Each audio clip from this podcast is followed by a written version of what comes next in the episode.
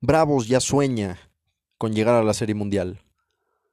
Houston flaquea contra Red Sox. Y en la NFL, errores en Buffalo le dan la victoria a Tennessee. Y por otra parte, Baltimore se consolida cada vez más como uno de los candidatos al Super Bowl. Esto y mucho más aquí en All Sports con la Manuelita Podcast.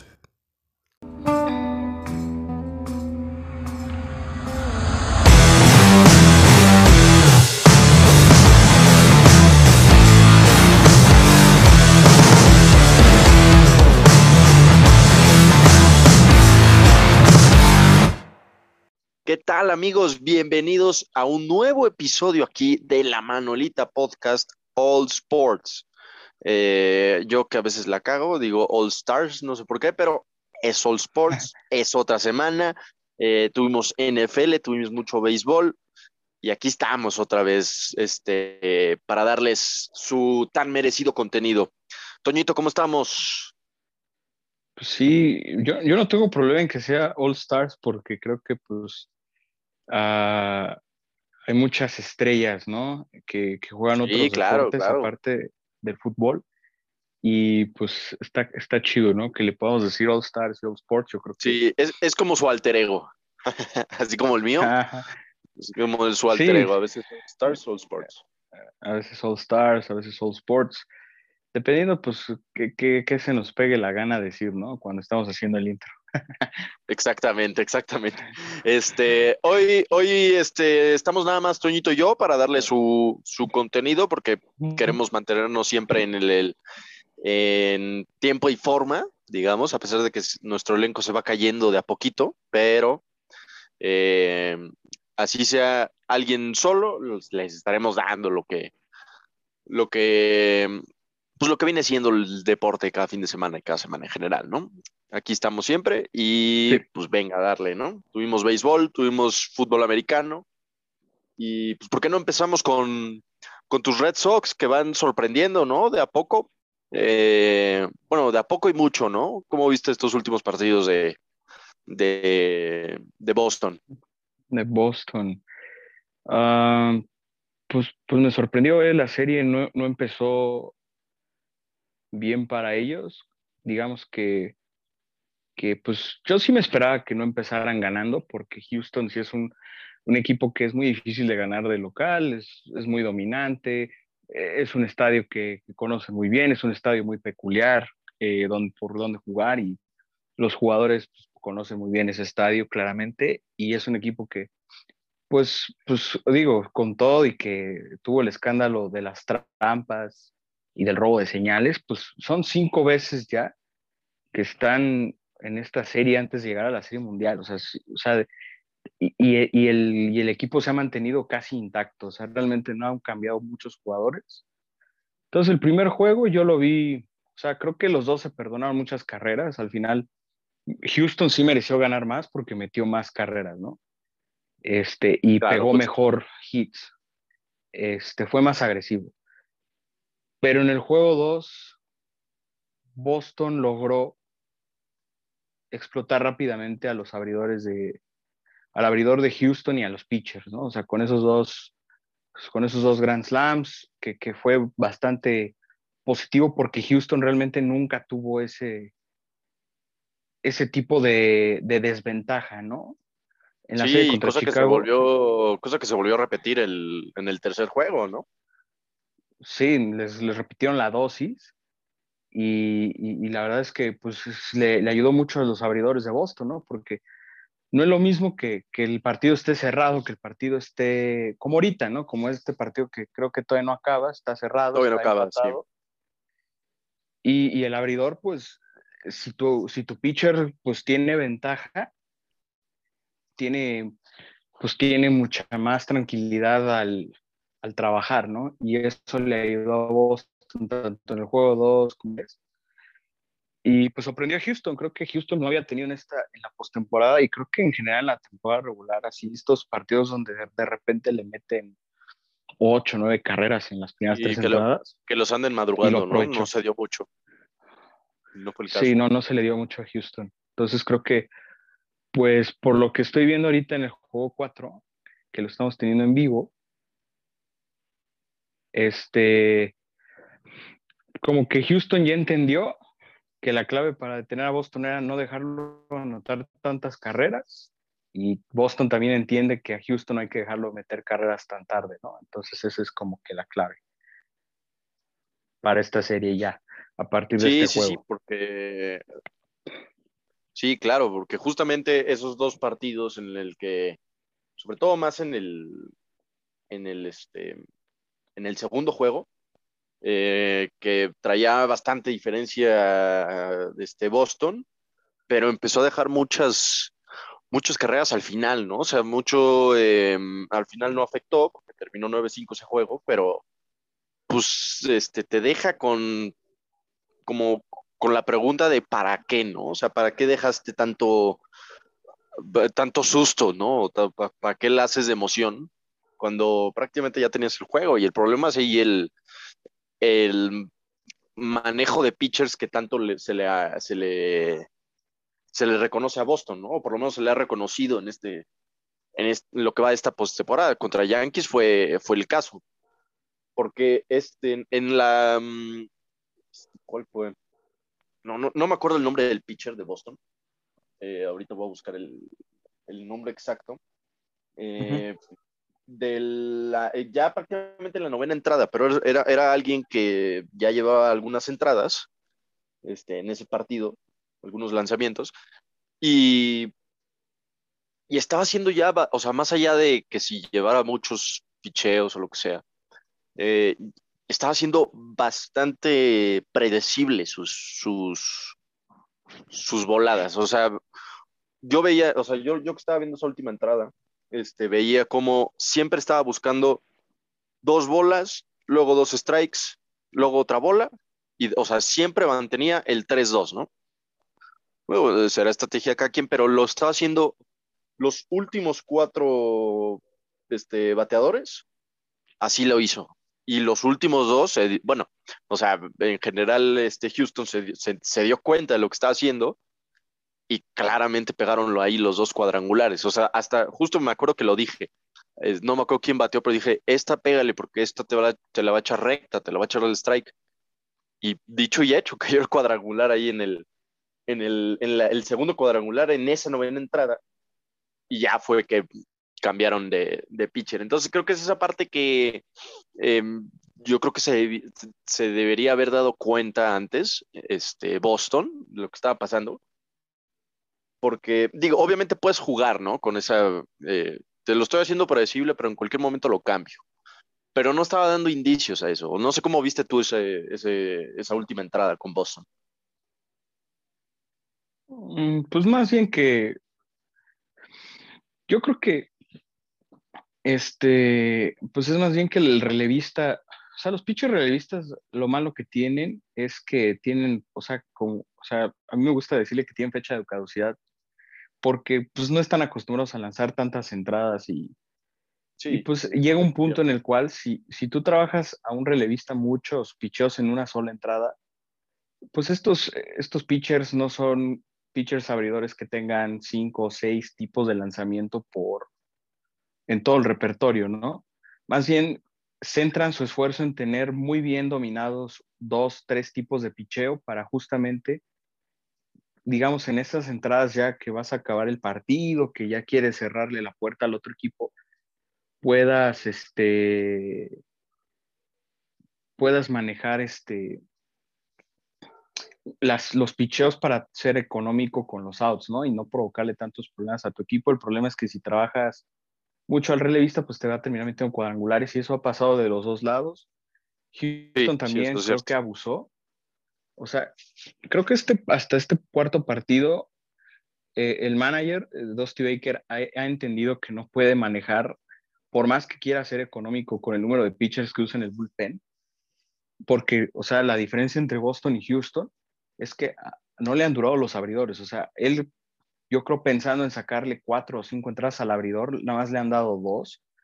Y entonces yo creo por ese afán de dejar al relevista mucho tiempo, pues lo ha explotado de más y, yo creo por eso ha perdido los partidos, ¿no? y, también del otro lado de Boston es, es lo mismo. O sea, a lo mejor sobre trabajar al relevista hace que se haga mucho más predecible y con un equipo de Houston que le gusta anotar hasta el final, que es muy poderoso cuando ya están acercándose las últimas entradas, le gusta meter carreras tarde, pues sí se vuelve complicado. Y, se está viendo ahorita mismo, ¿no? Que justamente Boston se vio muy peligroso al principio, dejó gente en, los, en las bases, está haciendo pasar un mal, un mal rato a los pitchers y ahora es Houston quien le está haciendo pasar un mal rato a, Boston, por eso mismo que estabas diciendo. Sí, sí, claro, y, creo que es algo que, que de su parte los dos eh, tendieron y manejaron y ahorita estamos viendo justamente un partido diferente y más cerrado. ¿no? Exactamente. Muy cerrado. Justamente, pero tenemos, vemos prácticamente la misma tendencia, o sea, con más carreras de Boston en las primeras entradas, que fueron dos, y Houston cerrando el empate en, el, en la octava. Digo, ahorita en la novena, a ver qué pasa, pero misma tendencia, pero ya visto de otra forma, o sea, un partido ya más estudiado, ya más trabajado. Exactamente, o sea, justo lo estás diciendo bien.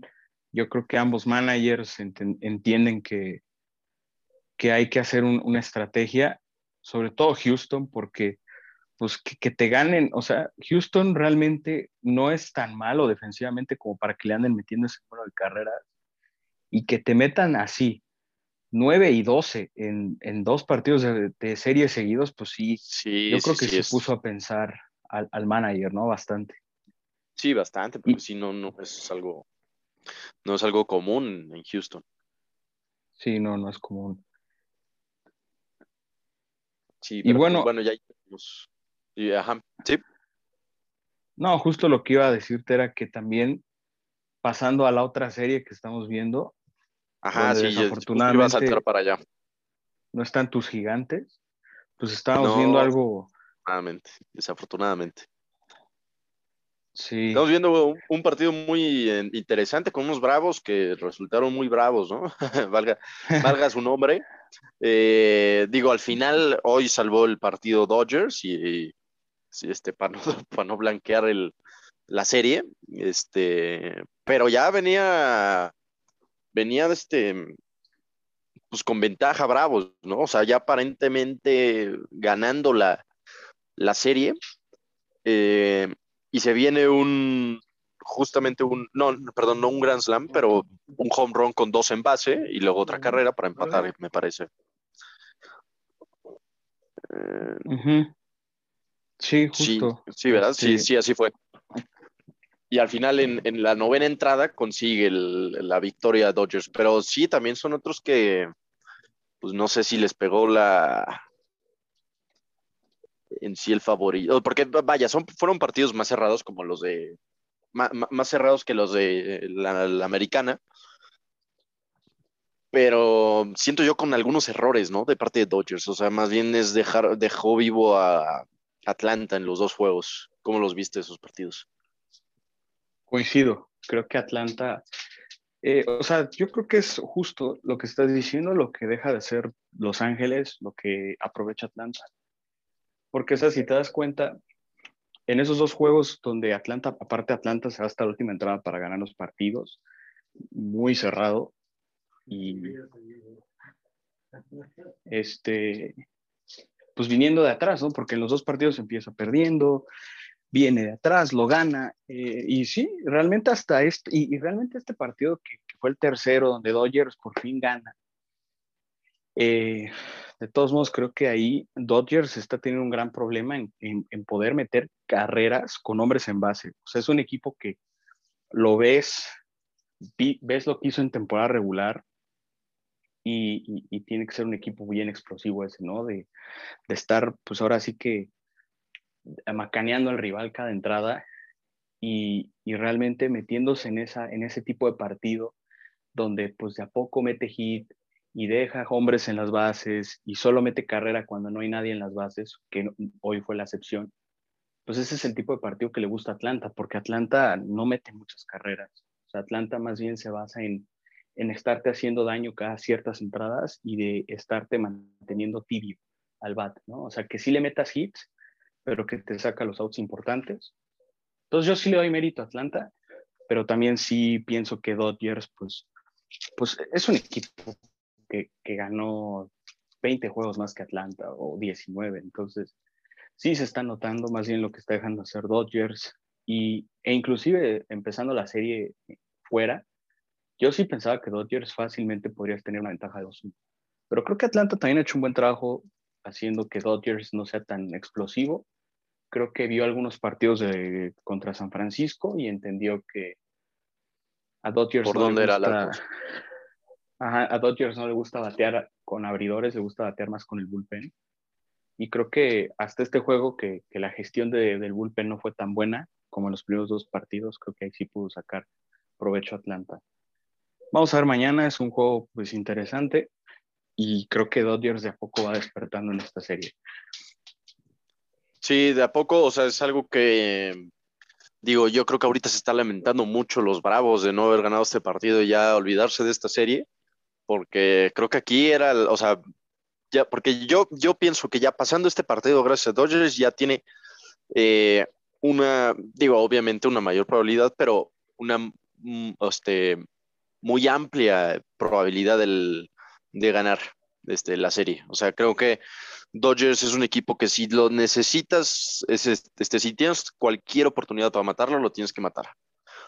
Y si lo dejas vivo, aguas. Entonces, eh, digo, ojalá yo, yo estoy, yo, yo voy con, con, los Bravos, ya que no quedaron los Giants, pero pues bueno, a ver, a ver qué pasa. Creo que es, creo que es una serie que se tiene que trabajar como se, como se ha estado trabajando de parte de los Bravos, eh, pensando que no creo que vayan a, a tener los mismos errores los Dodgers, o sea, yo creo que sí debería pensar y, lo, y, yo creo que lo va, lo va a hacer más este, de una forma más este, explosiva, justamente como dices.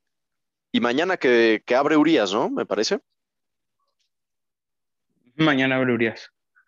Y mañana que abre Urias, que se vio en, de, de, alguna forma bien contra San Francisco. Eh, y fue como la, la, tirada a un partido más cerrado, ¿no? Entonces es algo que Chance le da a los Bravos que así quiere jugarlo, pero pues Chance ya en, en un, en, poniéndolo como en un uno contra uno, ahí es donde los Dodgers pueden salir victoriosos en el partido de mañana. ¿No? O sea, estar haciendo pocas carreras es, es ahí entonces en donde puede pegar Dodgers.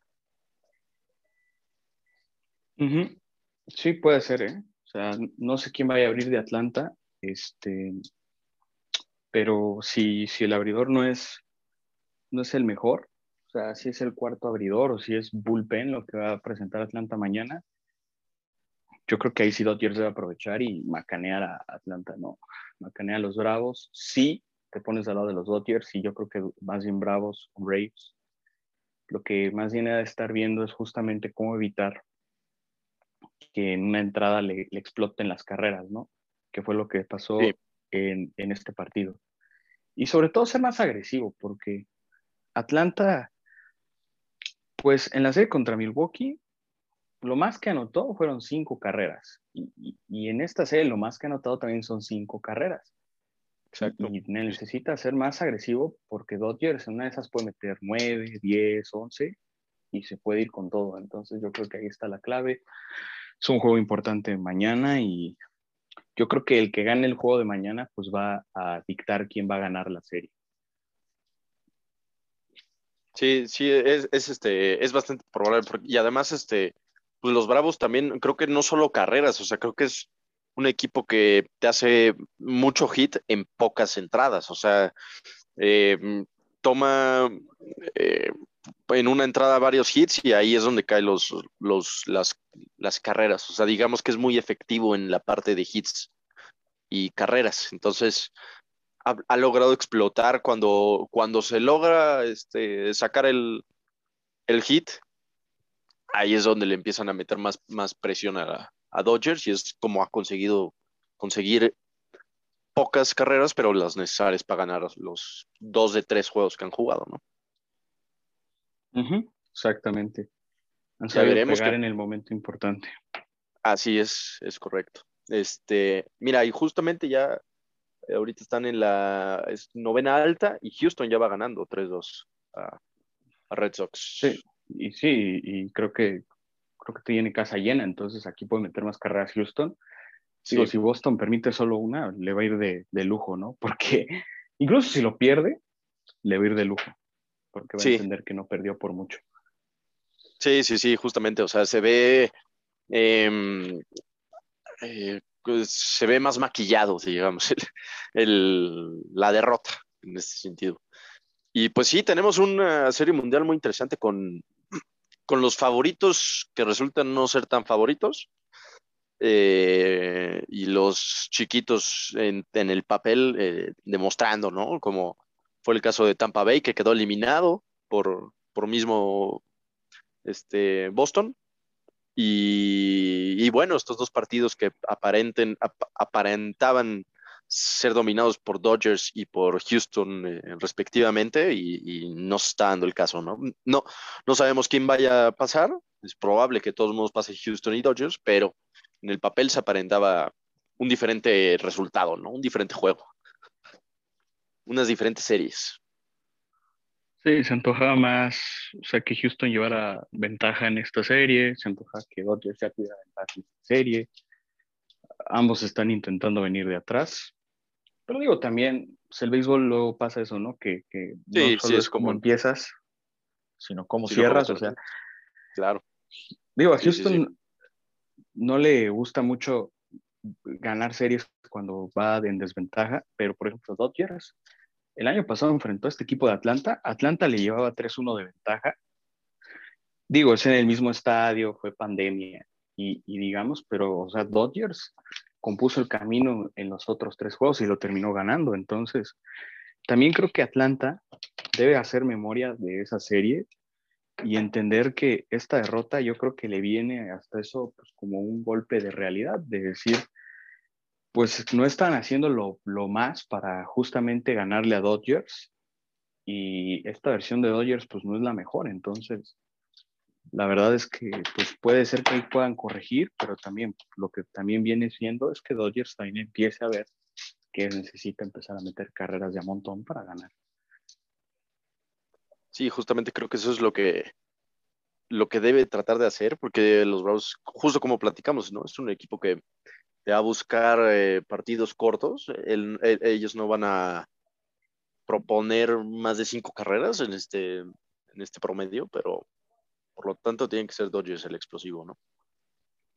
Sí, yo creo que sí, deben ser ellos los de la iniciativa.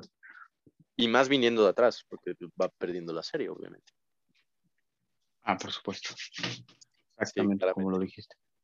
Pues sí, tendremos ese, ese partido de mañana los dos, el este, Houston, Boston y el Bravos Dodgers, y jueves, ¿no? También tendremos el, el Bravos Dodgers, y hasta el viernes el otro de la americana, y ya veremos cómo se empiezan a desarrollar los, los encuentros, los enfrentamientos aquí en, el, en la Major League Baseball, tan interesante esta temporada, ¿no?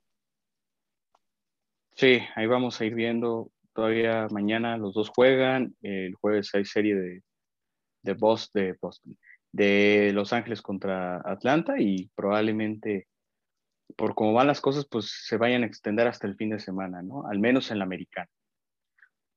Es probable, es probable que se dé. Y pues bueno, ya estamos platicando la siguiente semana cómo se desarrollaron y si tenemos, qué, qué ganadores tenemos ya para, para la parte final de esta temporada 2021. Muy bien. Ahora, eh, ¿te parece que si nos pasemos ahora al deporte del ovoide? Así es, al, a la NFL. A la NFL, que tanto nos, este, nos emociona, tanto nos hace corajes en el fantasy, sobre todo en los survivors, que uno, unos ya venimos perdiendo también, quedamos eliminados igual que el pinche Rodri. Eh, porque pues aparentemente Buffalo tenía otras intenciones, no quería ganar, eh, pero bueno, son cosas que tenemos que platicar de todos modos, ¿no? este, ¿por qué no, ¿por qué no comenzamos este, platicando de tu, del juego del jueves, de tus Águilas de Filadelfia, ¿cómo lo viste contra Tampa Bay? Aparentaba ser un partido más... Eh, más desequilibrado y no terminó, no terminó en eso, terminó un partido más cerrado. Pues sí, terminó en un partido más cerrado, como que le echó más emoción este Jalen Hurts. Y pues eh, creo que es la misma tónica que he estado viendo durante toda la temporada, que es que la, la ofensiva es buena y hasta eso no me disgusta, pero la defensiva es es la que, pues, es la que está malita, ¿no? O sea, es la que no captura. Digo, se esperaba porque, pues, el head coach es un coordinador ofensivo, obviamente iba a estar centrado más en dar jugadas ofensivas que dar jugadas defensivas, pero, o sea, es que Filadelfia sufre mucho el juego por tierra, ¿no? O sea, cualquier corredor le hace 100 yardas, ¿no? Sea el equipo que sea, Fournette le hizo dos anotaciones a Eagles en zona roja. Realmente no tienen que llegar ni a terceras oportunidades los Bucks. Y realmente, o sea, Eagles también le pone mucho corazón Jalen Hurts, le pone mucho corazón el equipo, pero creo que ahí le falta reforzar la defensa a Águilas. La ofensiva se ve mejor cada vez. Yo lo veo que ahora sí carbura más Hurts. Digo, sigue teniendo los mismos problemas que, de que lanza muchas intercepciones, de que eh, arriesga mucho la pelota, pero a esperarse, realmente esta es su primera temporada como titular, ¿no? Desde un inicio. Y pues, pues el equipo, digo, no, no creo que pase a postemporada, ya, ya me quedó claro que no, va, no tiene posibilidades, pero pues de a poco lo va a ir reconstruyendo Siviani, o sea, o sea, la paciencia debe ser la clave en el equipo para entender que pues este año no es un año de sí, vamos a pasar como comodín, ¿no? Es un año de, pues si quedamos 6 o 11, 7, 10, va a ser un gran resultado a lo que tuvimos el año pasado y pues, a reconstruir el equipo, ¿no? Que, creo que es la sensación que están dando varios equipos en la NFL, o sea. Sí, poco a poco ya cuando va avanzando las semanas, pues se van separando varias cosas, ¿no? De los que empezaron bien, que terminan siendo en una simple promesa, ¿no? Un simple este, bueno, que, entre más semanas pasan, más golpes de realidad van cayendo. Y pues, de ahí también se va filtrando, ¿no? Los que realmente están para contender a un, allá, digamos, Super Bowl o finales de, conferencia y así poco, así hasta llegar a los de Comodín, ¿no? Y creo que Filadelfia es uno que, que aparenta no ser un equipo contendiente para, para Comodines. Habrá que ver se termina manejando, pero así, aparenta, ¿no? Y es que yo lo que veo es que, yo lo que vi ese partido es que justamente, o sea, no, a ver, yo creo que Hortz em, pues, arriesgaba mucho el balón, pero porque no tenía mucho por dónde darle, o sea, al final creo que si tú ves, si tú ves este, el resumen, digamos, de, del, de, ataques ofensivos en, en, el partido. O sea, Hertz tuvo 26 pases de, intentos de pase y a Carrero subieron 19, repartidos 10 Hertz y 9 Sanders. O sea, realmente fueron pocas, pocas, este, pues, jugadas ofensivas, ¿no? O sea, eh, eso te dice que se consiguieron pocos primeros y dieces. Y yo que vi el partido recuerdo muchas eh, muchas veces que tocaba terceros y largos y Hortz tenía que estar yendo mucho largo, pero no, no, no, no por el, no por ambicioso ni nada por el estilo, sino más bien porque no tenía nadie, nadie acá en el centro. O sea, en el centro, no, perdón, en, en yardaje más corto que te pueda conseguir un primero y diez. Y eso creo que también es parte de, obviamente, lo que hizo, hizo Tampa Bay. Creo que fue un equipo que se vio ya un poquito mejor en defensa, pero también creo que Filadelfia se ve muy, muy sobrio en su ataque, o sea, muy predecible, muy, muy sin chiste, digamos. O sea, creo que no, no, no, atacaba bien las zonas que tenía que atacar, no entendía bien la posición en la que estaba en el campo. Y se refleja en que poco a poco vas perdiendo este, primeros y dieces que deberían ser este, eh, vitales para seguir avanzando y sobre todo para quitarle tiempo a Brady. O sea, tú tienes que conocer un, eh, este, si vas contra un tipo como Brady, pues lo mejor es que no tenga el balón. O sea, tienes que intentar que no tenga el balón nunca y, y eso se da mucho y eso se da mucho corriendo y la verdad es que tampoco es que corra, o sea, no puede ser que tú, a ver, yo sé que Hortz corre mucho y es un güey que puede correr, pero muchos de, sus 10 acarreos no eran 10 acarreos permitidos para él. O sea, perdón, eh, preparados para él. Eran veces que se te escapó la bolsa y, y decidió correr, ¿no? Pero no puede ser que tu corredor inicial tenga nueve acarreos nada más, ¿no? O sea, creo que eh, tienes que entender que, que tienes que seguir corriendo. O sea, por más que Tampa Bay es de las mejores defensas en, en, en, en ataque terrestre, pero tienes que seguirle dando chances, sobre, todo quitarle tiempo y algunas van a estar cayendo, o sea, tres, cuatro yardas, eso es lo que, eso es lo que tú tienes que buscar, tienes que estar rascando todas esas yardas en vez de estar tratando de conseguir 20 cada jugada, ¿no? Sí, sí, justo, y, eso yo también lo he visto, por ejemplo, de lo, que estabas hablando de que Hertz cuando pasa, no es que sea ambicioso, sí, es claro, o sea, lo que, lo que quiere evitar Siriani, que no, no puede porque realmente o, o las jugadas antes de los terceros y largos no son buenas o luego castigan al equipo, que, que también es... Mucho eh, sí, que los castigan mucho en zona roja, o sea, jugadas que pueden acá en touchdown y un, un, un, una formación ilegal o... O sea, ni siquiera castigos de un holding, ¿no? De que, ah, es que le di tiempo a mi coreback. O sea, castigos que luego dices, pues estos, estos no pueden estar pasando porque pues estos los practicas y, justamente esas situaciones son las que a Hertz no le gustan. Y en cuanto a la corrida, pues es que, o sea, también, pues sí, o sea, es lo, lo, que sucede, ¿no? Hertz termina siendo el que corre más porque es el que se escapa de las jugadas. No es como en Baltimore, que en Baltimore entienden que Lamar Jackson pues, es el corredor número uno y el coreback del equipo. Entonces ya Harbaugh le tiene preparado una serie de jugadas para que las corra porque sabe que aguanta, aguanta vergazos y, que corre mucho. Y sí, es, es, creo que ahí es una otra, otra posición que debe mejorar Filadelfia, que es la de corredor. O sea, o sea, Filadelfia tiene mucho tiempo sin un corredor top 10. O sea, realmente la última vez que tuvo un corredor top 10 fue de Sean McCoy. McCoy. O sea, trajeron a Marco Murray, de Marco Murray pensando que lo podía hacer lamentablemente falló. Y cuando, incluso cuando ganó el Super Bowl, realmente Garrett Blount no era corredor top 10, digo, era un corredor cumplidor, pero no es un, no es un Dalvin Cook, no es un Alvin Camara, no es un, digo, no te voy a decir Derrick Henry, porque Derrick Henry no hay otro, pero no es un corredor que te esté haciendo 80, 90 yardas por partido, ¿no? Entonces, si tienes un coreback que corre, pero no es su recurso principal, lo tienes que rodear de armas, y creo que este año al igual que usualmente con los novatos que dan un equipo malo, pues va a tener que acostumbrarse más bien al, plan de juego y ya después empezarle a dar más armas a la ofensiva a Jalen Hurts, una línea ofensiva más disciplinada y un esquema de juego más, más sólido. A mí parece. ah, bueno, ah también una defensa. Ajá, ¿qué? Y una defensiva que le ayude también a Hurts, ¿no? Para que no esté como teniendo que meter 40 puntos. Sí, claramente. Este, ahorita que dijiste Henry, me acordé de que quería platicar.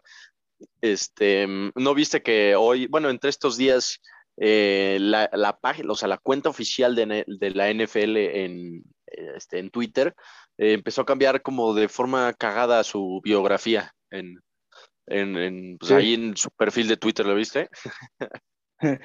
sí, yo lo, lo que vi o sea, yo, yo el que vi fue un domingo que,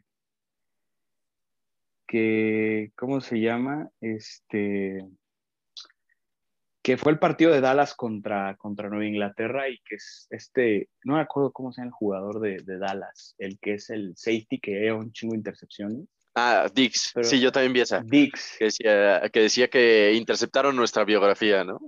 Ajá. Dix interceptó nuestra biografía. Trey Dix, ajá, exacto. Trey Dix interceptó nuestra biografía. Sí, sí lo estuve viendo, pero ¿qué pusieron del tractor? Sí, es que justo yo vi la, vi la foto de esa de Dix y dije, puta, qué cagado, ¿no? Entonces me metí a la cuenta a ver si estaba eso, pero ya me, luego me enteré que fue desde hace una semana o hace algunas semanas. Eh, y luego vi ahí en la página del NFL, bueno, en la cuenta, así yo directamente en Twitter lo vi. Y ahora tenían, ajá, de Henry que decía, este, eh, Derrick Henry es ese jugador ficticio que te, que te creabas en el Madden en el 2010. sí, sí, está, cagado. Por eso ahorita que dijiste Henry me acordé. Del 99. Es que sí, ajá, del 99 en todo, ¿no? Este. y sí, creo que pues ahí es esa parte. Y no, y no, y no es tanto conseguir, yo creo, un este eh, corredor top. O sea, creo que Sanders no es un, no es un güey tan, tan malo. O sea, creo que es un güey que, te puede conseguir cosas. Al final, este, creo que tampoco es tan malo. Pero de todos modos, o sea, es que le tienes que dar la chance, ¿no? O sea, a ver, muchos acarreos no, no son productivos de su parte o efectivos, pero también es por la línea, ofensiva, la línea ofensiva. O sea, no daba, no da mucho espacio para, para conseguir huecos. Y bueno, también se tiene que decir que Tampa Bay lo que no tiene en defensa aérea, en defensa secundaria, la trae en, la defensa, en la línea, ¿no? En los, en, en, los acarreos. Pero, pues de todos modos, le tienes, que, le tienes que dar las, las chances, ¿no? Sobre todo las chances. O sea, no. Al final, poco a poco, vas a estar rascando, vas a, vas a estar este, cansando a, a la línea defensiva de Tampa y además justamente vas a em, darle más respiro a tu línea ofensiva. Creo que se cansa menos la línea ofensiva con los acarreos que con estar contendiendo, conteniendo a todos sus cabrones 10 eh, veces en cada serie, ¿no? O sea, esa parte creo que es, importante en, en, este, en Filadelfia y es algo que yo también estaba viendo en Kansas, de hecho. Pero, ¿por qué no pasamos ahora este, al, a la primera victoria de Trevor Lawrence que se dio allá en Londres, este, contra un pobre Miami que creo que está igual de fregado, pero bueno, consigue Jacksonville su, primera victoria contra el mando de Trevor Lawrence, buen partido que tuvo. Eh, ¿Cómo viste? ¿Te despertaste a ver ese juego? Estaba muy atractivo el pinche juego. no, la verdad no, güey. Este, aparte de esos juegos de internacionales que, que los, los tengo que piratear en roja directa para poder verlos porque no los pasan por, por la tele. Sí, eso es cierto, eso es cierto, sí. A menos que tengas el Sunday Ticket o algo así de NFL Network, de, si tienes el NFL en Sky, algo así. Pero pues creo que es positivo, o sea, la verdad es que Jacksonville ha ido mejorando de a poquito, o sea, de a poquito ahí va caminando el equipo. Yo pensé que se iba a tardar más en conseguir su primera victoria, pero no, hasta eso tardó poco. Y, o sea, dos cosas que rescato es que creo que jugó bien Jacksonville. Lawrence, pues de a poco va mostrando el talento que tiene y, es lo mismo que, pasó con Burrow el, la temporada pasada, ¿no? El año pasado. O sea, Burrow es un gran quarterback, se está viendo esta temporada, pero es que el equipo que tenía era muy malo, o sea, y eso le costó una lesión, una lesión fuertísima en la rodilla, creo que en la rodilla izquierda. Y, y Burrow, pero Burrow está teniendo una gran temporada. Y, eso también hay que verlo con, con, Lawrence, ¿no? O sea. Sí, sí, sí, exactamente. y, justo es lo que se, se, demuestra un poco, a pesar de que van en, en medio en caída libre los, las panteras, pero pues está viendo un Darnold muy diferente al que se veían en los Jets, ¿no? Sí, justamente, ¿no? O sea, o sea es algo que pasa es algo que sucede con, las, con los quarterbacks de primera ronda, sobre todo los primeros 10 picks, ¿no? O sea, o sea, hacían una comparación, o sea, Manning, cuando, o sea, Peyton Manning, cuando empezó, él empezó 13 y 3-13 con, con Indianapolis, güey. O sea, y tú dirías, nah, pues, qué malo es ese güey, ¿no? Y pues termina siendo los mejores de la historia y eso es lo que sucede, o sea, y, luego tomas el ejemplo de Brady, que es sexta ronda, pero llega un equipo que ya tenía armado todo para un coreback que en ese momento era, era Bledsoe, pero era como el coreback franquicia. Entonces Brady con un equipo ya bien maduro, con un head coach maduro, con un equipo que no estaba en crisis, pues ah, son cosas diferentes. Y eso se ve siempre cuando seleccionas una primera selección global que a un coreback de cuarta, quinta ronda. Entonces, pues eso es lo que primero que rescato, que Lawrence de a poco muestra su, talento, su atleticismo, su corazón, su garra. Y del otro lado, qué, qué feo está jugando Miami, ¿no? O sea, le gana a Patriotas, lo hace ver mal, ¿no? Y ya, ¿no? Otra vez Miami la defensiva y de repente, desde ese partido contra Búfalo, que Búfalo le metió una arrastradota. Yo a Miami no, no, lo veo, o sea, lo veo se ve bastante, bastante mal. Se ve muy, muy, muy ¿eh? Y eso que hasta eso no fue un mal partido de Tua. O sea, yo no me levanté a verlo, vi el resumen, eh, pero hasta eso no vi un mal partido de Tua. O sea, creo que en general fueron eh, cosas eh, digo, tampoco fue un juegazo, pero creo que cumplió lo que tenía que cumplir y el problema es este, pues de, no en otras partes, ¿no? En la línea ofensiva, por ejemplo, la, defensa sobre todo ya no, ya no es lo que, fue el año pasado, o sea, Miami es otro que también va en caída libre muy, muy cañón. Y, ahorita justo que, estaba, que estabas diciendo de, la selección de, de corebacks, este, a mí me gustaría agregar ahí esa parte que, por ejemplo, justamente tomando ese ejemplo de, de Brady que llegó en sexta, sexta eh, ronda, no estoy muy seguro de qué universidad venía, pero, o sea, luego, luego se, le, se le da mucho a, digo, es contradictorio, porque yo estoy viendo a, a Lawrence, justamente estamos diciendo que va de poco a poco mejorando y demostrando su calidad, pero pues luego eso pasa mucho con, con las primeras rondas de corebacks, que es, este, como son de universidades bastante grandes y bastante famosas y bastante eh, poderosas, eh, todo esto hablando en un término de fútbol americano, pues eh, tienen mayor este, proyección, ¿no? O sea, son, más vistos, o sea, no, es lo mismo el coreback de LSU y de Clemson, que en este caso eran Burrow y, y Lawrence, los más recientes, de los más recientes, a alguno que está en la Universidad de Hawái, ¿no? Por decirte algo pero eso no te, no se, no te dictamina que uno sea mejor que otro. O sea, justamente pues vemos mucho el caso de Trubisky, ¿no? O sea, Trubisky fue la selección uno hace tres años y dime ahora dónde está Trubisky. No está por falta de nada, o sea, está, está donde está ahorita por, por lo que realmente es, ¿no? O sea, no, no es un buen coreback. Y en cambio, pues por lo menos, o sea, tienes a corebacks que vienen de... Y esto pues, también puede ir no solo corebacks, ¿no? O sea, en diversas posiciones que están agarrándose ahí en sexta, séptima, incluso unos hasta ni, ni siquiera están este, drafteados. Y terminan explotando bastante. O sea, yo me acuerdo que el, incluso este de mm, Rogers, también, por ejemplo, Rogers creo que fue octava ronda, o por ahí. Y, no, sé en qué año, en, quién, qué, qué otro coreback estuvo en, en, ese año de draft, pero pues dudo que haya estado al nivel de Rogers. Entonces, pues eh, también Alex eso. Smith. Ah, Alex. ¿Qué digo? Eh, eh, sí fue un buen quarterback, pero pues nada que ver nada que ver. Nada, nada, que, ver. Este, pues, sí. Es ahí un pequeño, pequeño análisis del, de los quarterbacks del draft. Del draft, así es. Luego, por otra parte, tenemos a unos Chiefs que, pues, maquillan un poco la temporada con nuestra victoria contra Washington. Un Washington que se veía medianamente bien en el partido, a pesar de que ya al final empezaron a caer de a montones los, los touchdowns, pero se estaba viendo cerrado, ¿no? Se estaba viendo eh, un poco eh, como que se, se sintió que la defensa de Washington está medio retomando sus fuerzas, ¿no?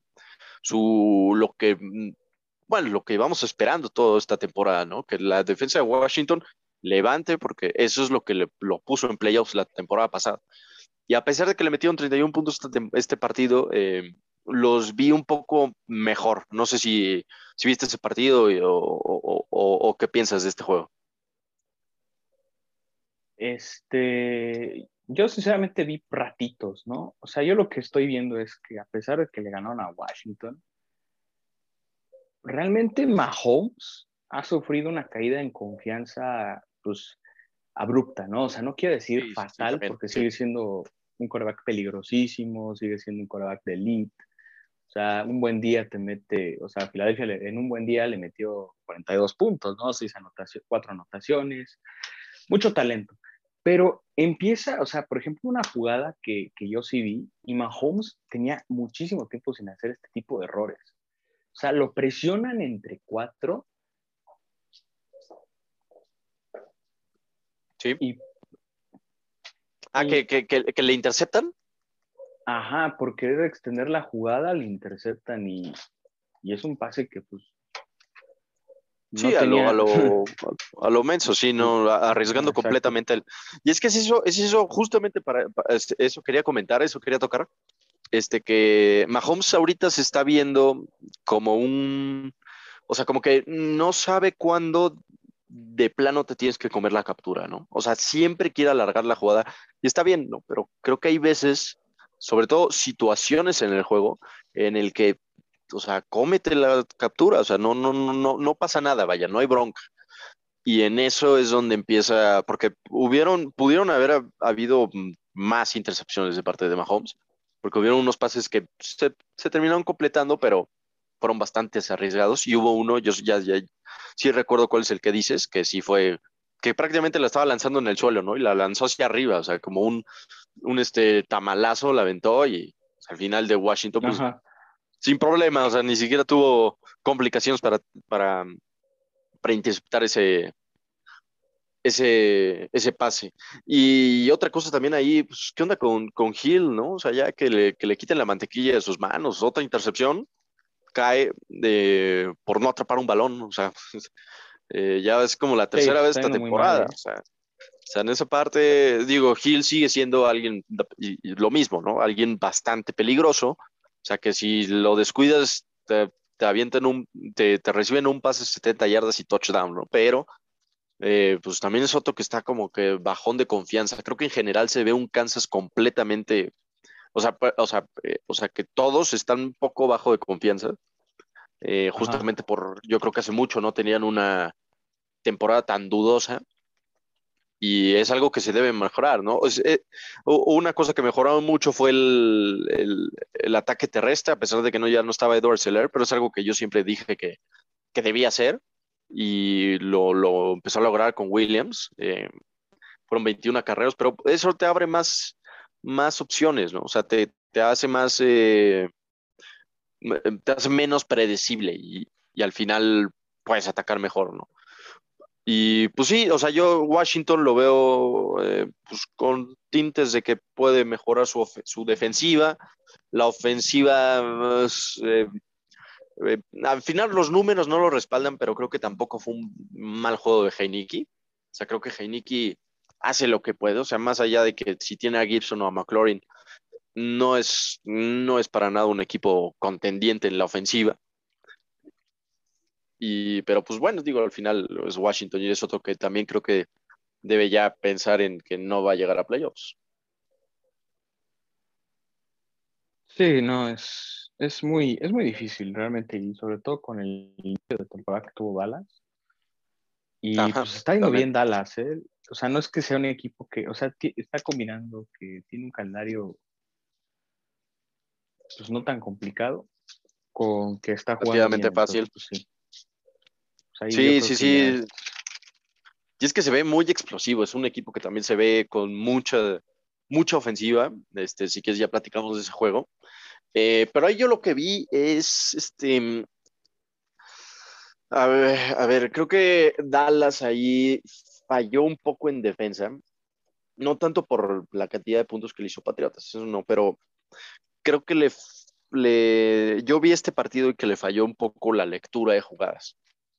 O sea, creo que hubieron varias jugadas que Patriotas consiguió yardas y primeros y dieces a base de una mala selección de, de jugada en parte en defensa, ¿no? O sea, hubieron creo que tres o cuatro veces en las que el ala cerrada de Patriotas, este John Smith, eh, estaba, estaba abierto como receptor, o sea, completamente abierto.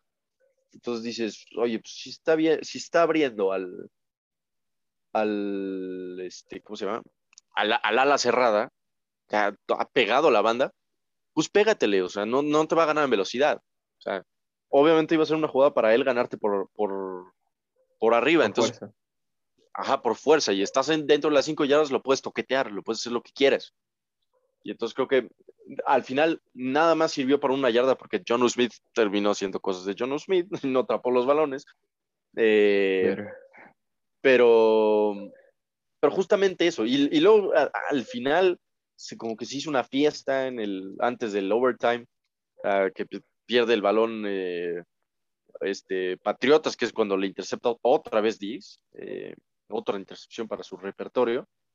Y, luego va otra vez, ya consigue el, el, touchdown ganador este, Dallas para, para ya cerrar el partido y con, y con este, dos puntos de conversión, ya todo feliz. Y viene una jugada que clarísima iba para, para, para largo. Y el safety no sé qué hace, eh, se pierde completamente y le da pase touchdown a Patriotas eh, en una jugada. O sea, despejan el balón, viene la primera serie, la primera jugada de la serie de, Patriotas y es un touchdown de 80 yardas. entonces dices, digo, son cosas que son detalles que tienes que arreglar de parte de Dallas, porque eh, este tipo de cosas mm, contra un equipo, no Patriotas, pero contra un equipo como Green Bay, por ejemplo, eh, pues te puede andar vacunando gacho, ¿no? Sí, la verdad es que ahí sí se pasó de, Ahí sí se pasaron de, verga los, los de Dallas. sí, sí, la jugada. Justamente le cambió ese partido ¿eh? entre Dallas y, Patriots. Y que los quema Mac Jones. Sí, sí, la cobertura, creo que.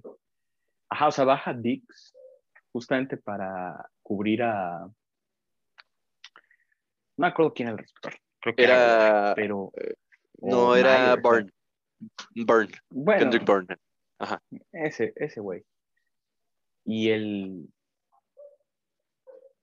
Creo que hay una confusión, ¿no? Porque Dix creo que entiende que es cobertura de zona. El otro compadre entiende que es cobertura personal, se queda atrás. Y el compi que justamente le quiere hacer la cobertura a Burns termina despistando a Dix y pues, se hace la, la jugada grande para Patriots. Que al final, pues no le cuesta a Dallas, pero si estos despistes ya pensando en partidos complicados, sí le pueden costar el partido a, los Cowboys. Sí, es, es, eso justamente. O sea, es eso, que este tipo de cosas eh, muy fácil se pueden ver como, bueno, muy, muy sin tanta importancia, pero son todo, tú tienes que pensar en todos los detalles. Y yo creo que lo pensó Dallas, o sea, si se platicó, porque pues, este, estas cosas sí no, no, este, no se pueden dar, vaya. No, no, no, no puedes aspirar a muchas cosas grandes y tienes este tipo de errores. Y, se y, y no lo digo así como por, por ser ojete con, con Dallas ni nada, pero son cosas que se ha visto en las temporadas. O equipos que venían así durísimos, fuertes. Y e, e, estos son como banderas rojas, ¿no? Que ahorita está muy de moda el meme, que salen las banderas rojas. Eh, yo creo que es esto con, con las red flags de las relaciones, ¿no? Las red flags de las relaciones, y yo creo que esto es una red flag de Dallas con una final de conferencia, ¿no?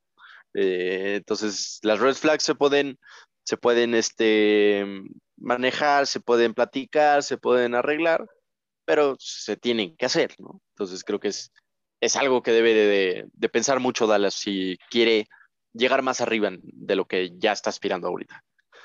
Eh, por otra parte, eh, ¿qué tal? Eh, pues ya cada vez otro equipo que en vez de ir en caída libre, va cada vez subiendo más y medio demostrando, digo, su rival no era nada del otro mundo, pero Cincinnati está, ¿no? Todavía demostrando que tiene con qué y ganándole un Detroit que no, no, no es la mejor referencia, pero imponente, ¿no? O sea, completamente eh, completamente, este, pues, dominante, ¿no?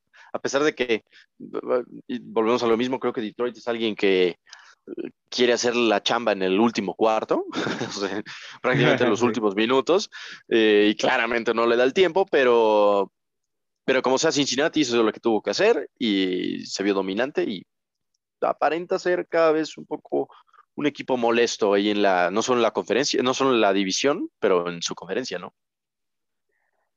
Sí, este, me está gustando lo de, lo de Cincinnati.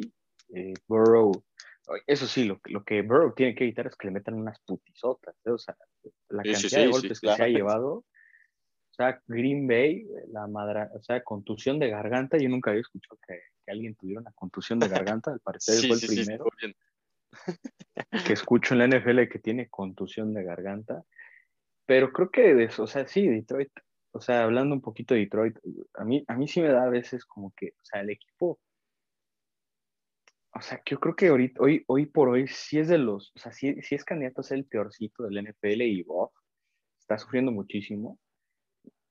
y pues no puede hacer mucho con el equipo, ¿no? Y, tiene jugadores, uno que otro interesante, o sea, Hawkinson, Swift y Goff, en otro equipo pues funcionan mejor.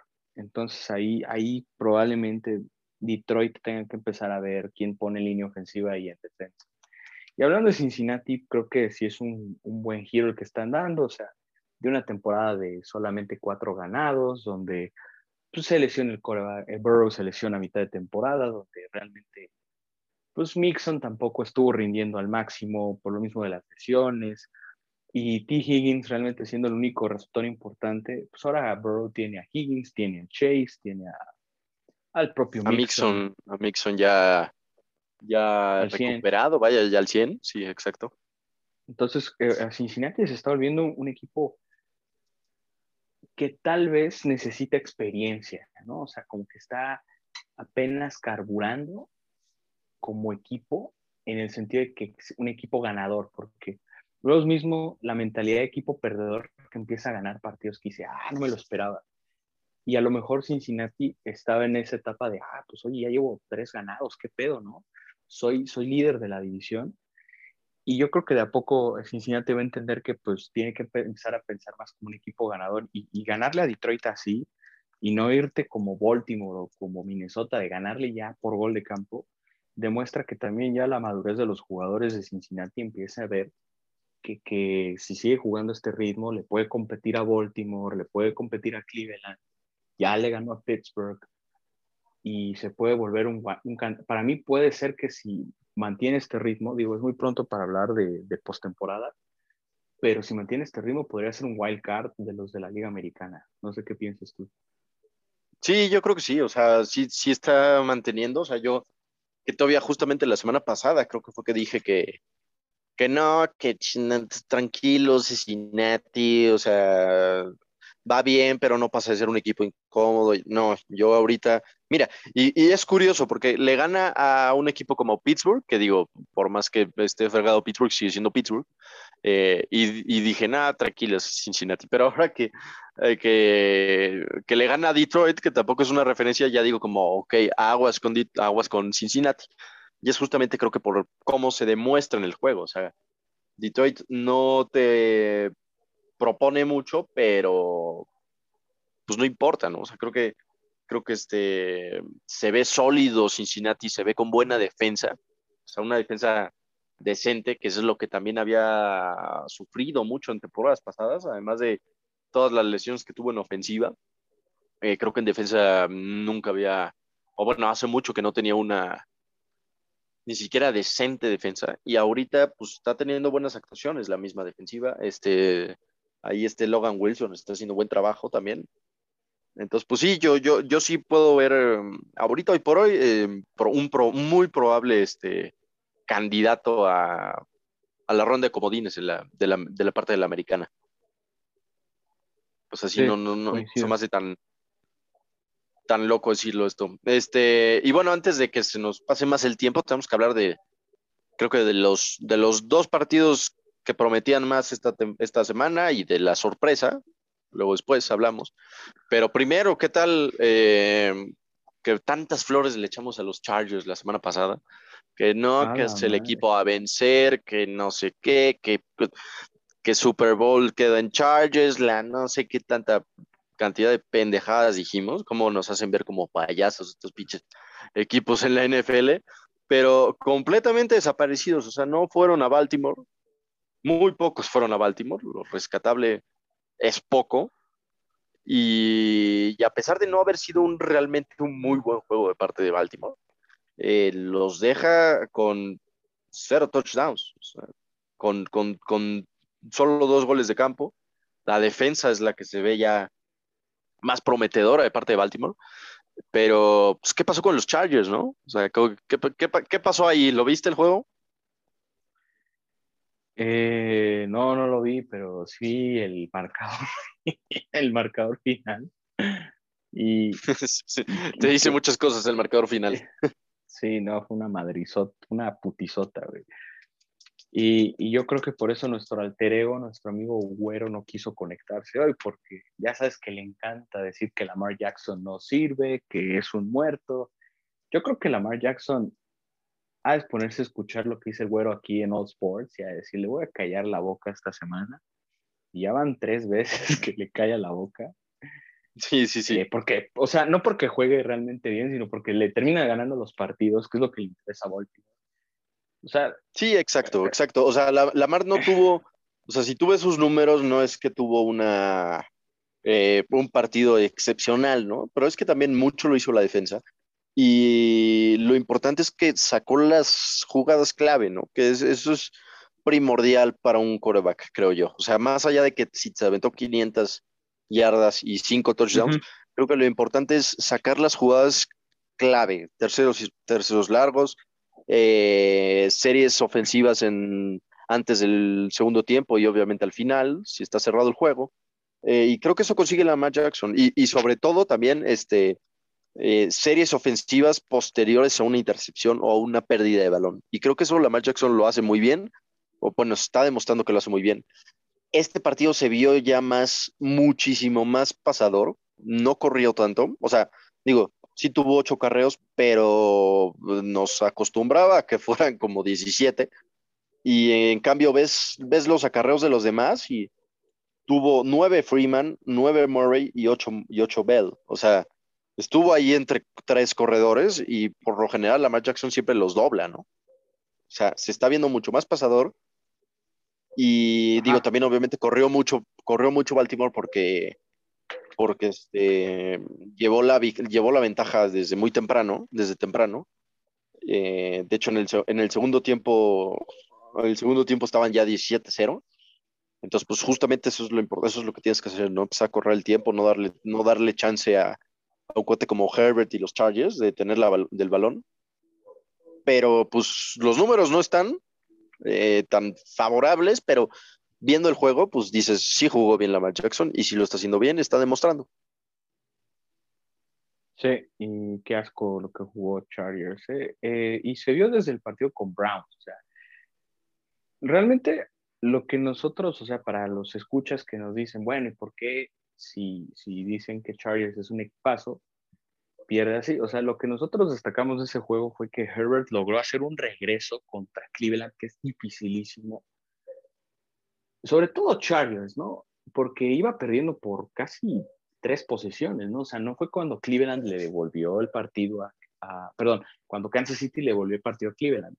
Y es un partido de Herbert que termina metiendo en los últimos dos cuartos casi pues, pues, de su propia producción como cuatro touchdowns. Entonces, realmente sí, tiene capacidad de ser un equipo explosivo los, los Ángeles, pero es que también, o sea, Baltimore en casa es un trabuco, o sea, de, los mejores locales que hay, si no es que el mejor local en el, en el momento en la NFL, es un equipo muy dominante en casa, le gusta jugar en casa, la afición siempre lo está respaldando, Lamar Jackson eh, juega muy cómodo ahí. O sea, es un equipo que cuando juega en casa es muy difícil irle a ganar, seas el equipo que sea. O sea, podría ser Tampa Bay y vas a tener un, muy, un partido muy difícil contra Baltimore en casa. Entonces, Baltimore aprovechó la inconsistencia de Los Ángeles y pues ah, supo administrar mejor el juego que Cleveland. Y entonces ahí pues no pudo haber regreso. O sea, ahora sí que o sea, John Harbaugh tiene mucha más experiencia que Stefanski, o sea, ese güey ya se la conoce todas, todas. no puedes esperar que pueda, cometa una, una tontería, ¿no? Más cuando pierde un juego contra, o, contra Las Vegas en overtime de manera tan tonta contra Derek Carr, o sea, imagínate el coraje que debe haber hecho ese día. Pues sí, no, se las va sabiendo de todos, todos. es un cuate que sabe bastante porque además lleva mucho tiempo de coach y lleva mucho tiempo de coach en Baltimore. Entonces es un güey que no, eh, siempre Baltimore no lo puedes tomar a la ligera, justamente porque está él y justamente porque en casa se ve, este, así como dices, como alguien bastante, bastante fuerte y de no ser este, de los más fuertes en, de locales en, en, lo que va ahorita la temporada de la NFL. Y por otra parte, ¿qué tal? Creo que se vuelve a comprobar, o sea, se vuelve a, a, dar el punto siguiente del infinito ciclo Mayfield, ¿no? que justo lo platicamos la semana pasada, ¿no? Que dijimos, no, Cleveland le va a ganar Arizona y yo dije, no, porque viene el otro punto de Mayfield, porque ya estábamos diciendo, ay, sí, jugó bien, este, eh, ya ven, ahí está MVP, no sé qué, pero espérate, viene la otra parte del siglo, donde la caga. Y creo que, a pesar de que, digo, no es para echarle la culpa totalmente a él, pero, pues, sí fue un mal partido de Mayfield en, términos generales. Y no puede encontrar una Arizona que, pues, eh, ahora sí yo ya lo vi más fuerte. Ahora sí ya lo vi más fuerte. ¿Cómo regresó este más fuerte? ¿Regresó más fuerte como Checo? Regresó más fuerte como Checo, sí. Estamos de, eh, estamos de vuelta, dicen. ah, huevo. ¿Cómo me dan risa esos memes? Sí, sí, sí, son buenos. Son más fuertes. Este, no, pues sí, güey, la verdad es que Cleveland o sea, Mayfield sí es cumplidor con, con, lo que decimos aquí en la Manuelita Sports, ¿no? Él sí nos respeta, él sí nos, este, él escucha y dice, sí, hoy vamos a, a, a cumplirle nuestro, nuestro pronóstico a, a, los, a los güeyes de la Manuelita.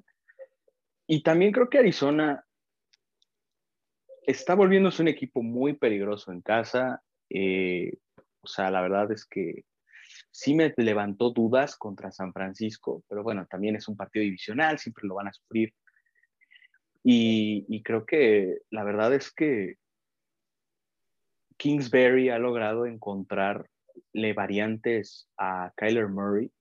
O sea, ha sacado oro de, nada. O sea, jugadores que estaban acabados en sus equipos. O sea, Connor, que poco o nada así en Pittsburgh, se está volviendo un jugador importante para ayudarle a Kyler Murray a mover la pelota por tierra y que no sea solo Kyler Murray el que corra la pelota de vez en cuando que justamente algo que, quiero resaltar es que Kingsbury está logrando hacer que Kyler Murray no caiga en lo mismo que, estaba, que, está cayendo ahorita Hurts, que tenga que extender la jugada por tierra porque realmente la bolsa le colapsa rapidísimo.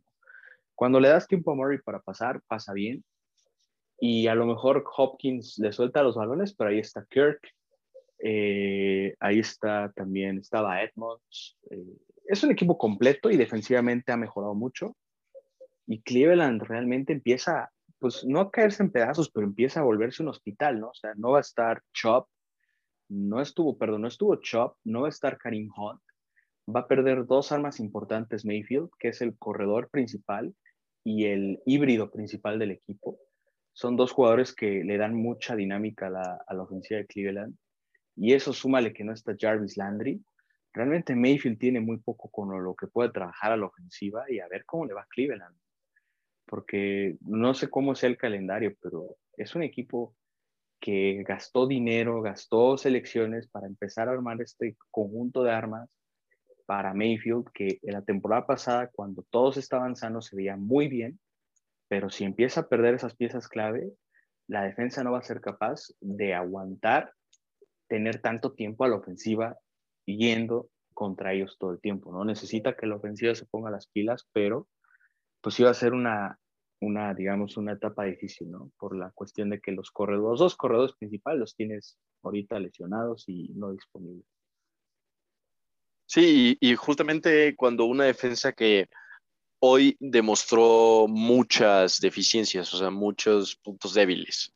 Eh, creo que falla en muchas jugadas en, la en coberturas. O sea, por ejemplo, el touchdown que anota este Hopkins, estaba completamente solo, o sea, en la, en, la yarda 20, eh, y, o sea, la jugada empieza en la yarda 20 y Murray con la, cualquier facilidad del mundo le da el pase ya en la, zona, en la zona de anotación a Hopkins, con, pero nadie ni a tres metros alrededor de él. O sea, entonces creo que es, es un tema, no puedes dejar tan solo a alguien, aparte como Hopkins, ¿no? O sea, digo, no puedes dejar a nadie solo, pero como Hopkins creo que es alguien que tienes que estar pendiente de él. Digo, obviamente Arizona tiene mucha, muchas armas, ¿no? O sea, se está viendo como muy peligroso Kirk, eh, los mismos corredores, eh, Rondell Moore, que está siendo buena, este, muy productivo el, novato. El mismo AJ Green, no lo, puedes, no lo puedes dejar de considerar, pero pues, es Hopkins, ¿no? O sea, creo que es, es tú, tú, tú, el que más te tiene que sonar atrás. Y le dan un pase, eh, completamente solo, ¿no? Entonces creo que Eh, eh, ese por decir uno de los errores, pero digo, al final creo que todos, todos los equipos van a tener errores, todos tienen errores y se tienen que mejorar, pero Cleveland demostró muchas deficiencias en, defensa sobre todo, y en ataque pues lo mismo, una eh, por momentos inconsistencia muy clara de parte de la ofensiva. Entonces que creo, y además justamente contándole que el backfield, el mejor backfield que hay en, el, en la NFL, pues está lesionado, ¿no? Entonces, este, creo que sí, hizo cosas que, tiene que trabajar Cleveland, eh, sobre todo en ver qué tal se ve los, los suplentes, este, Ernest Johnson y, Felton. Parece que todavía hay, hay, este, opción, hay posibilidad de que juegue Jarvis Landry, eh, pero también si llega a jugar hay que ver cómo llega, ¿no? Porque ya estuvo un buen rato lesionado. Entonces, pues sí, esa parte. Y, en, otra, ya, ya para concluir el, este, con, esta semana, eh, pues qué tal, ¿no? La, decepción de la semana para mí en el chingado Survivor. Ya van dos veces que Titanes me caga el pinche Survivor. Y las, las dos fueron vitales. Una, quería que ganaran y pierden contra Jets. La otra, quiero que pierdan con Buffalo y deciden ganar, ¿no? ¿Qué tal? El, el equipo que veíamos favorito, podríamos considerarlo todavía el favorito, pero va y pierde contra Titanes en el Monday Night Football. ¿Cómo viste el juego? Fue un vaivén, fue un buen juego. O sea, creo que ahí Titanes.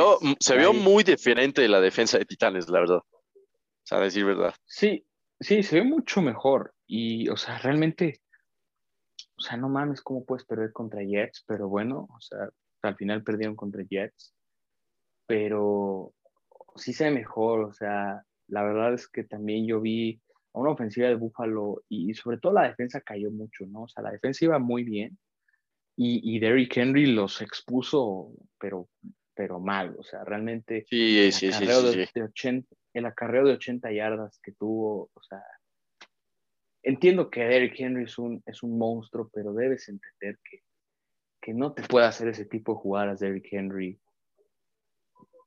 de 80 yardas. O sea, no puede ser que tu defensa sea así, o sea, una coladera. O sea, si es Filadelfia, lo entiendo, es Filadelfia, güey, pero es Búfalo, ¿no? Y en teoría ya se enfrentaron y ya saben cómo es Derrick Henry. O sea, que realmente Titanes logra hacer eso con Derrick Henry. O sea, muchos saben cómo, cómo juega y de todos modos no lo puedes detener. Y, y pero se, o sea, y se vio mal Búfalo otra vez. O sea, la temporada pasada se vio mal. Aquí se vio el doble de mal. O sea, Henry volvió, o sea, Henry está hecho un monstruo, ya lleva 10 anotas, 10 touchdowns, está enfermo. Y la verdad es que ese juego, o sea, no puedo creer la, la, la selección de jugadas de Buffalo para terminar el partido. Sí, esa, fue la, esa fue la clave. Esa fue la clave. Es la primera vez en mucho tiempo que veo a Buffalo haciendo una selección de jugadas tan mala. Tienes dos tiempos, tienes los tres tiempos fuera, Titanes te deja tres minutos en el reloj. Y no, o sea, no puede ser que no, no meta siete puntos. Y sobre todo una, una ofensiva que, que, tiene armas. O sea, está el Allen, está Dix y está Sanders. Usó a Cole Beasley en este partido, no tanto a Dawson Knox, pero tiene armas, o sea, aéreamente tiene armas. Pudo haber manejado el juego un poco más con Moss, con Singletary, que, que a lo mejor no, ustedes dirán, no, es que no son tan buenos. O sea, sí, pues, pero manejar el juego con ellos, de vez en cuando le funciona a Búfalo. Y realmente Titanes sacó una victoria importantísima en casa, le, urgía. Y pues bueno, al final se da. ¿Qué es lo que tiene luego la NFL? O sea, luego piensas que va a ser un partido que se va a inclinar de un lado y termina pasando algo completamente diferente. Y sí, Titanes hizo ajustes en defensa importantes, vio mejor, presionó más a Josh Allen, le quitó tiempo de lanzar el balón, me, metió muchas mejores coberturas contra Emmanuel Sanders, que estaba siendo como que el receptor más explosivo de él. Entonces creo que eso fue la clave para que Tennessee pudiera ganarle a Buffalo en el el Monday Night. no, ya, ya, Y es que aparte, o sea, digamos, ya esa última serie, ¿no? Que, que le deja tres minutos, eh, no iba tan mal, no iba tan mal, la verdad, porque iba manejando, iba manejando, estaba ya en, en, este, en zona, de, en zona roja. Y ahí es donde empiezan a ver los problemas, porque no, no va consiguiendo el primero y diez, el primer gol en esta instancia, deja correr mucho tiempo de más, pero bueno, dices, ok, está bien. Pero ok, ya dejaste correr el tiempo, justamente para que eh, en, cuando regreses el balón no tenga opciones este, Tennessee de, de ganarte o, empatar, ¿no? En este sentido. Porque, a ver, ya estás, estás en la yarda 5, ok. ¿Quieres jugártela en cuarta? Ok, juégatela en cuarta pero no cuando quedan 20 segundos y cuando vas perdiendo en el juego. O sea, ahí es, llévate el empate, o sea, llévate el partido a, overtime, porque ahí sí tienes, puedes decir que tienes mucho que ganar, pero tienes muchísimo más que perder. No está, o sea, si, si hubiera estado empatado el juego, te lo creo. O si hubieran quedado tres minutos, tres minutos, te lo creo. Pero no cuando quedan 20 segundos y, y estás perdiendo el juego. O sea, creo que esa fue una clave, un, este, muy terrible error de parte de Buffalo, de parte del, de McDermott, en decidir jugártela, porque no, no, tampoco tenías la necesidad de jugártela, o sea, no había por qué. O sea, creo que eh, tenías muchísimo más probabilidad de ganarle en el overtime que realmente pasar, ese, pasar esa cuarta oportunidad. Yo creo que de también que jugó Derrick Henry, de tan mal que hizo la defensa, le dio miedo. Pero se pues sí, pero al final, sí, al final, digo, al final sigues teniendo la defensa de Buffalo. O sea, creo que tienes que confiar en, en esta defensa. O sea, el mensaje que está dando es, eh, eh, o sea, no, no, no confía al 100% en tu defensa, ¿no? O sea, contra alguien como Henry, que chance no, no, no es Henry, pero te vas a encontrar ofensivas tan duras como lo que presenta Tennessee en, en otros partidos. O sea, va a venir Kansas, va a venir este, bueno, va a regresar, puede ser que te vuelva a tocar Kansas, pensando, este, o Baltimore, o el mismo no sé, Cincinnati, yo qué sé, o sea, vas a tener muchos partidos parecidos con equipos muy ofensivos y no puedes, digamos que mantener una burbuja tu defensa, ¿no? O sea, se puede ver mal, pero no le tienes que quitar la confianza. O sea, y menos en una instancia tan, tan así, o sea, te, creo que, que, que, que, vayas empatado y te la busques jugar, está bien, porque ahí vas empatado. Si, si, si no consigues esa yarda, eh, pues te vas a, a, tipo extra. O sea, tampoco es tan extremista que no lo logres. Pero aquí sí lo era. O sea, aquí ibas a perder el juego.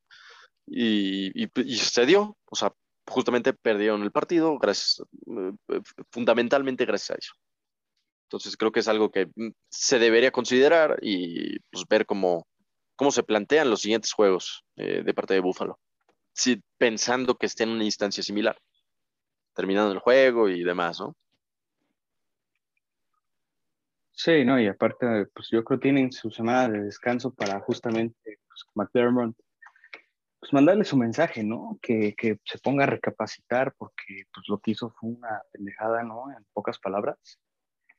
Sí. Y pues ahí que, que escuche el podcast, ¿no? Para que, que alguien de las gerencias le lo ponga a escuchar eso y ahí se lo traduzca, ¿no? Para que le carbure la cabeza, porque es que, güey, o sea, le da tres minutos y no anota. Y, y, o sea, entiendo que a veces esa agresividad de los coaches, de no quererse ver tibios, de que, hay gol de campo, que se está volviendo más tendencia, ¿no? De, ay, me la juego en cuarta, así. sí, sí, se está viendo cada vez más tendencia a eso. Pero es que tienes que entender también en qué situación estás, o sea, en qué instancia del juego. Sí, o sea, también hay que ser, o sea, hay que ser, a veces hay que ser conservador y a, entender que, pues, a veces hay que manejar los partidos, hay que trabajarlos porque, o sea, obviamente tú dirás, es Tennessee, no se ha estado viendo como el año pasado, que se veía mejor, pero pues es Tennessee. Y, o sea, no te estás enfrentando, inclusive si te estuvieras enfrentando a Detroit, ¿no? Que te tuviera a pie de, de tres puntos. O sea, imagínate que pierdas contra uno de un récord de 1-5 de esa manera, te escupen en la cara.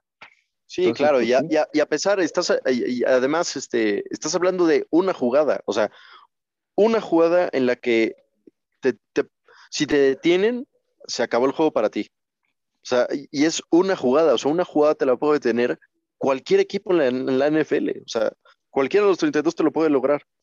Entonces, tienes muchísimo que perder, no te arriesgues, o sea, ve por el tiempo extra. No, no, no, no, no, no, no, no pasa mayores, digamos. O sea, es más criticable que pierdas así a que hubieras perdido en el tiempo extra porque te vacunó Henry.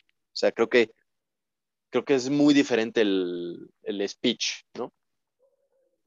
Sí, totalmente de acuerdo. Pero pues sí, hay que, hay que le, le, pasen el podcast, que se lo traduzcan, o si no, le hacemos uno, uno este, en inglés para que entienda, ¿no? sí, especial, este, This is for you, McDermott, ¿no? Este, para que ya vaya viendo, ¿no? Si quiere ser contendiente para Super Bowl. Eh, pero bueno, ya eh, tendremos partidos interesantes esta semana 7 eh, y ya los estaremos comentando la siguiente semana, pero creo que ya nos alargamos un poco por hoy. lo podemos dejar hasta acá. esta semana pues este, justamente como dijimos hace rato, pues se resolverán los partidos de, de, de base de la postemporada y pues, platicar, obviamente, lo que vayamos viendo la semana 7 de esta NFL temporada 2021. Pero bueno, gracias por escucharnos, por seguir compartiéndonos y dándonos like. Eh, ya saben que siempre en el deporte hay polémica, sin, sin, no, sin polémica no hay deporte y cuando hay polémica está la Manuelita All Stars.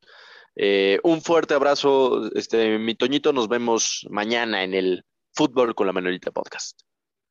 Sí, nos vemos mañana, buenas noches. Buenas noches a todos, la Manuelita se despide.